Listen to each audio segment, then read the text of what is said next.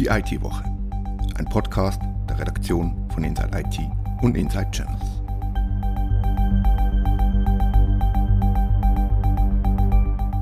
Willkommen zur neuen Ausgabe von Die IT-Woche. Wir reden über Fehler bei der Ausschreibung von Bonzer Public Cloud, besprechen die überraschende Aktivität von Russland bei der Verhaftung von Cyberkriminellen und wir schauen auf die neuesten Ransomware-Angriffe zurück und sagen, was wir dagegen machen und wie man richtig reagiert. Mein Name ist Rita Vogt. Redaktionsschluss für die Ausgabe ist am Donnerstag, 19. Jänner, am Abend um 6 Uhr.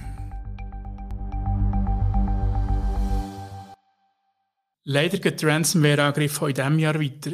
Philipp, du hast da Auge getroffen bei unserer Redaktion. Was hat der Angriff auf Iverdon, Thales und der Finanzdienstleister Aquila gemeinsam und was unterscheidet sie? Es war dreimal Ransomware in allen Fällen. Die Auswirkungen sind aber sehr unterschiedlich, von sehr gross über noch nicht abschätzbar bis vermutlich sehr gering. Zweimal haben wir es mit einem Fall von doppelter Erpressung zu tun, dass also Daten verschlüsselt worden sind und gleichzeitig damit droht wird oder bereits passiert ist, dass Daten auch veröffentlicht worden sind. Im Fall von Iverdon sieht es so aus, dass die Daten nur verschlüsselt worden sind. Kannst du noch sagen, welcher Fall, den du beschrieben hast, zu welchem Opfer gehört? Im Fall von Aquila sind die Auswirkungen sehr gross gewesen. Bei Thales kann man sie noch nicht abschätzen. Im Fall Iverdon scheint die Auswirkung sehr gering sein. Bei Thales und Aquila haben wir es vermutlich mit einer sogenannten doppelten zu tun, dass Daten verschlüsselt worden sind und gleichzeitig auch gestohlen und mittlerweile im Darknet publiziert werden. Im Fall Iverdon scheint es so, dass Daten nur verschlüsselt worden sind. Mir respektive du hast mit der Aquila-Chefin Vivian Jain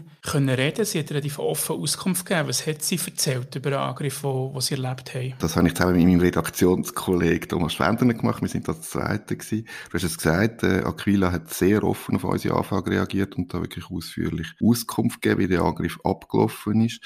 Der Angriff sei über eine gestohlene Identität erfolgt, kurz vor Weihnachten im letzten Jahr und hat auf ihr Remote Access System abzielt. Die Auswirkungen sind gross gewesen, also verschlüsselt worden ist äh, relativ viel von virtuellen Server über Desktops. Der E-Mail-Verkehr im Stammhaus ist ausgefallen. Die externen Treuhänder, die äh, Aquila benutzen, haben nicht mehr auf ihre Daten auf der Plattform können zugreifen und so weiter. Sind Lösungen mit Forderungen eingegangen bei Ihnen? Das scheint der Fall zu sein. Aquila will aber nicht zahlen oder hat nicht zahlen. Also eigentlich richtig darauf reagiert, so wie vom NCSC zum Beispiel empfohlen wird? Hat absolut richtig reagiert, ja. Wie haben Sie sonst reagiert? Haben Sie das System müssen loslösen vom, vom Netz oder was waren die Reaktionen auf der technischen Seite? Aquila sagt, sie hätten sich zuerst überlegt, äh, wo sie dann externe Security-Spezialisten dazugeholt haben, die Systeme einerseits zuerst natürlich zu bereinigen, zu untersuchen und dann gestaffelt wieder aufzuschalten, haben sich dann aber relativ schnell dagegen entschieden und haben den wohl konsequenteste, aber auch aufwendigste Weg gewählt, nämlich das die System komplett neu aufzubauen und gleichzeitig mit dem Neuaufbau auch die Security-Massnahmen massiv zu stärken. Das dauert, Aquila sagt, äh, es dauert etwa sechs Wochen, bis das alles wieder komplett in Ordnung und am Laufen ist. Die Einschätzung ist relativ realistisch, wenn man als Vergleich die Universität Liechtenstein nimmt, wo zwar ein anderer Tätigkeitsbereich ist. Die haben auch so einen konsequenten Weg gewählt und dort ist es also über zwei Monate gegangen, bis alles wieder einwandfrei und gesichert funktioniert. Nicht ganz so schlimm bereicht hat es offenbar die Gemeinde Yverdon. Was ist dort passiert und wissen wir, wieso dass die Angriffe dort nicht so erfolgreich waren? Gewesen? Dort ist der Angriff auf einen externen IT-Dienstleister von Iverdon erfolgt, auf einen NAS-Server, wo Iverdon benutzt, um zum Beispiel Videos zu tauschen oder zu verbreiten aus den Stadtparlamentssitzungen oder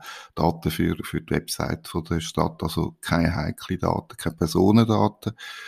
Der Angriff ist, wie gesagt, auf den Dienstleister erfolgt, Fastnet in der Romandie im Kanton Watt. Fastnet hat uns gesagt, dass der eine Server verschlüsselt worden ist durch einen Brute Force Angriff auf das Admin-Passwort. Sie haben das extrem schnell festgestellt und auch sehr schnell reagiert, also den Server runtergefahren, gelöscht, komplett neu aufgesetzt. Und wie sie natürlich vorbildlicherweise immer Backups hatten, sind da eigentlich auch keine Daten verschwunden. Es ist Ransomware gewesen, sie haben auch eine Lösegeldforderung bekommen, haben aber auch nicht darauf reagiert, zahlen nicht. Sie haben aber keine Daten gestohlen worden worden. Im dritten Fall, den wir heute anschauen, bei Thales ist die Lage unsicher. Es sind zwar Daten gestohlen worden, aber offenbar nicht so relevant. Und es gibt auch Stimmen, die sagen, dass die Hacker den Angriff auf die renommierte Firma zu Marketingzwecken würden aufbauschen. Was ist da dran? Thales ist natürlich ein interessanter Fall, weil das ein extrem grosser Konzern mit sehr unterschiedlichen Bereichen ist, darunter auch Informatik und Spezialgebiet Cybersecurity. Auch da hat die Hackerbande Lockbit, das ist eine sehr aktive Bande, anfangs äh, Jahr bekannt gegeben, sie haben Thales attackiert haben Daten verschlüsselt und gleichzeitig würden die Daten dann aufgeschaltet werden im Darknet, wenn alles nicht reagiert.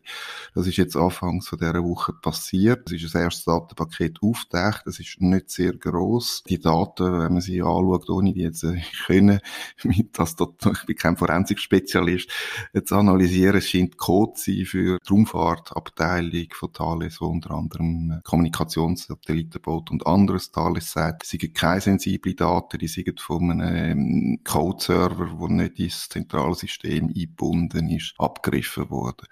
Security-Experten sagen darum, dass Lockbit da einfach einen kleineren Angriff gemacht hat auf etwas, was nicht so gut geschützt ist und das jetzt nutzt, weil es sehr ein grosser Name ist, zum Propaganda machen. Also man muss sich das ein bisschen so vorstellen wie eine Vitrine mit Pokal bei einem Sportverein. Also Lockbit führt da Listen auf. Wir haben die, die, die, die, die attackieren. Das ist natürlich eine Drohkulisse fürs nächste Opfer, wenn die das mitkriegen und sehen, oh, die haben Thales attackiert, die haben die attackiert, ist der Druck natürlich viel grösser, da Aufforderungen einzugehen. Lockbit hat im letzten Jahr einen anderen grossen Konzern, Vestas in Dänemark, attackiert. Das ist ein ähm, Windenergiehersteller. In dem Fall ist es dann wirklich so gewesen, dass sehr, sehr viele Daten auftaucht sind, und zwar über Wochen im Darknet von Vestas. Vestas hat aber auch immer wieder kommuniziert und gesagt, das ist passiert, das ist passiert, wir haben das festgestellt und wir gehen nicht auf die Forderungen ein. Darum ist jetzt noch abzuwarten, was im Fall Thales passiert. Hat Thales sich geäussert zu dem Fall? Sie haben uns, weil wir relativ früh, wie französische Medien den Angriff bemerkt haben, damals eine offizielle Mitteilung geschickt. Sie haben davon gehört, haben aber noch nichts festgestellt, Anfang Januar. Sie haben damals auch keine Lösegeldforderungen bekommen. Jetzt haben sie gesagt, es seien Daten abgeflossen, aber wie erwähnt, keine relevante. Und sie würden jetzt mit den betroffenen Partnern, also in dem Fall vermutlich in dem Raumfahrtsbereich, Kontakt aufnehmen, um sich zu besprechen und allenfalls äh, Massnahmen abzusprechen. Also ist es wahrscheinlich, dass der Angriff tatsächlich einfach zu quasi Selbstmarketing- und Propagandazwecken von dieser Gruppe genutzt wird, um sich einen grossen Pokal in die Vitrine zu stellen, wie du schön formuliert hast? Das scheint im Moment der Fall zu sein. Dankeschön.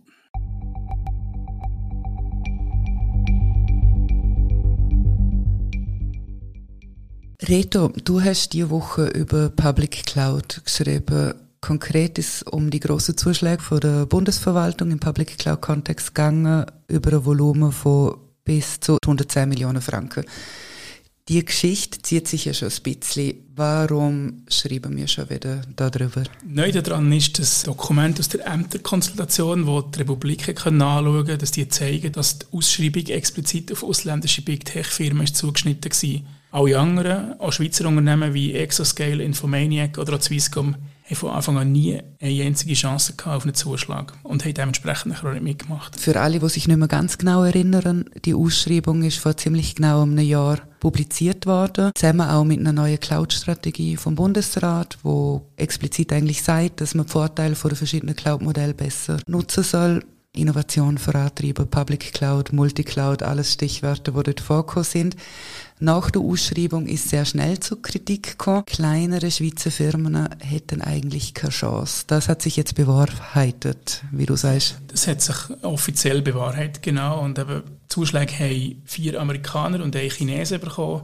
Alibaba, AWS, IBM, Microsoft und Oracle. Google hat dann zumal überraschenderweise verloren und speziell daran ist, dass Google sich gewehrt hat und probiert hat, die Vergabe anzufechten. Allerdings ist Beschwerde zu spät gekommen und Google hat das Falsche angefochten offensichtlich. Und zwar haben sie den Zuschlag angefochten, statt gegen die Ausschreibung an sich zu klagen. Wenn sie gegen die Ausschreibung geklagt hätten, hat Google Recht bekommen und den Beschaffungsprozess gestoppt, zitiert zumindest die Republik aus dem Schreiben vom Bundesverwaltungsgericht. Das Thema ist jetzt auch nicht nur vor dem Gericht relevant gewesen, sondern beschäftigt auch das Parlament. Ist das richtig? Das stimmt, ja. Im äh, Nationalrat und im Ständerat sind parlamentarische Initiativen eingereicht worden, die die Schaffung von einer eigenständigen digitalen Infrastruktur fordern. Und da geht es um nichts anderes als die Schaffung von einer Swiss Cloud, also der Möglichkeit, Daten innerhalb der Landesgrenzen sicher aufzubewahren. Und der Fatih Derder, der ehemalige FDP-Nationalrat, der das Thema eigentlich von Anfang an getrieben hat, hat gesagt, dass das Parlament Kontrolle wieder übernimmt und dem Bundesrat die Debatte über die Swiss Cloud aufdrängt. Wie groß sind die Chancen auf so eine Swiss Cloud? Meiner Meinung nach gibt es den Begriff schon ziemlich lang,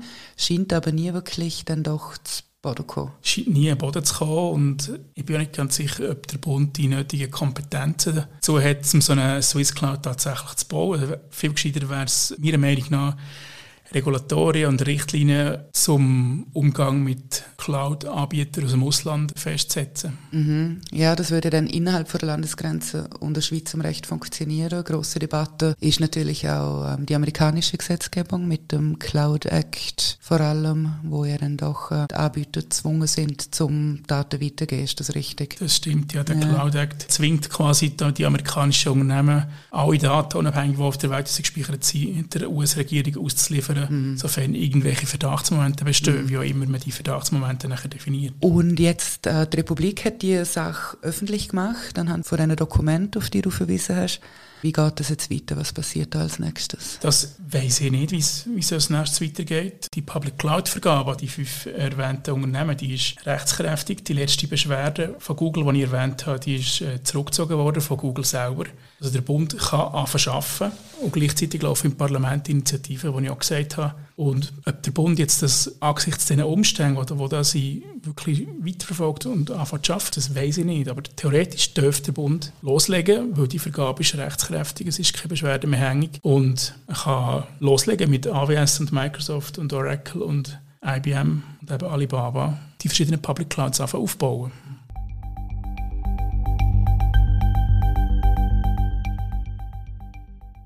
In dieser Woche hat die russische Sicherheitsbehörde die Verhaftung von mutmaßlichen Mitgliedern von der Revil Ransomware-Bande bekannt gegeben. Katharina, was ist da genau passiert? Ja, die russischen Behörden haben auf Anfrage von den USA Hausdurchsuchungen durchgeführt bei 25 Liegenschaften und insgesamt 14 Personen verhaftet. Alle mutmaßliche Mitglieder von der Revil Ransomware-Gruppe.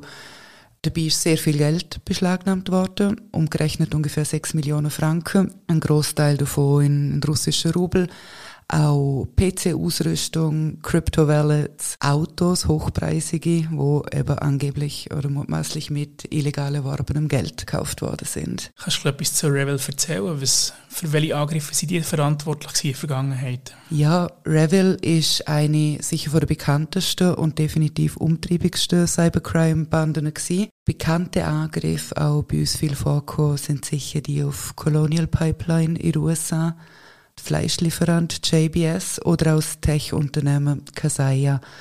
Weil dort Lieferkette, Software-Lieferkette betroffen war, sind ungefähr 1500 Unternehmen indirekt betroffen von dem Angriff auf Kasaya. Ist das jetzt neu, dass die Russen auf Befehl der Amerikaner reagieren? Ja, das ist sicher ein ungewöhnlicher Schritt gewesen. Bislang hat sich Russland ja sehr zurückhaltend gezeigt, was Bekämpfung von Cybercrime angeht. Sehr viele cyberkriminelle Banden werden in Russland vermutet. Verschiedene Security-Experten, die mit Medien gesprochen haben, sprechen von einer interessanten Entwicklung.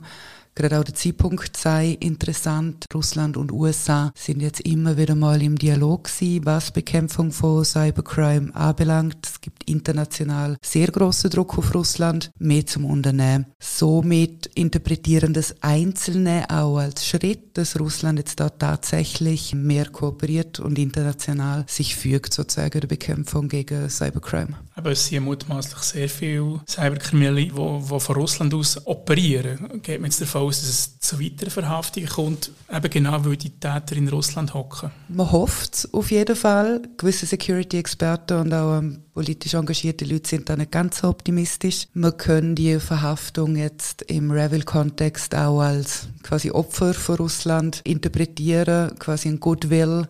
Man zeigt, dass man etwas macht, aber allzu viel wird nicht passieren.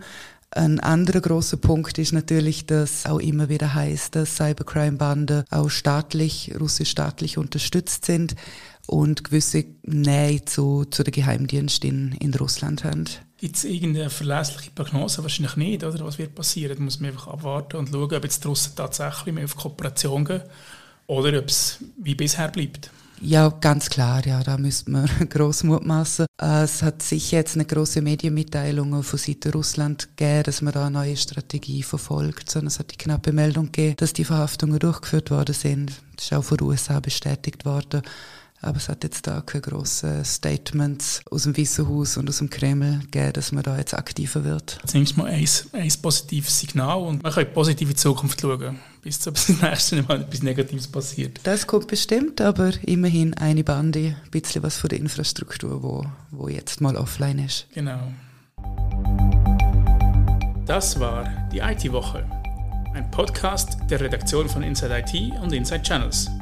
Danke vielmals fürs Zuhören.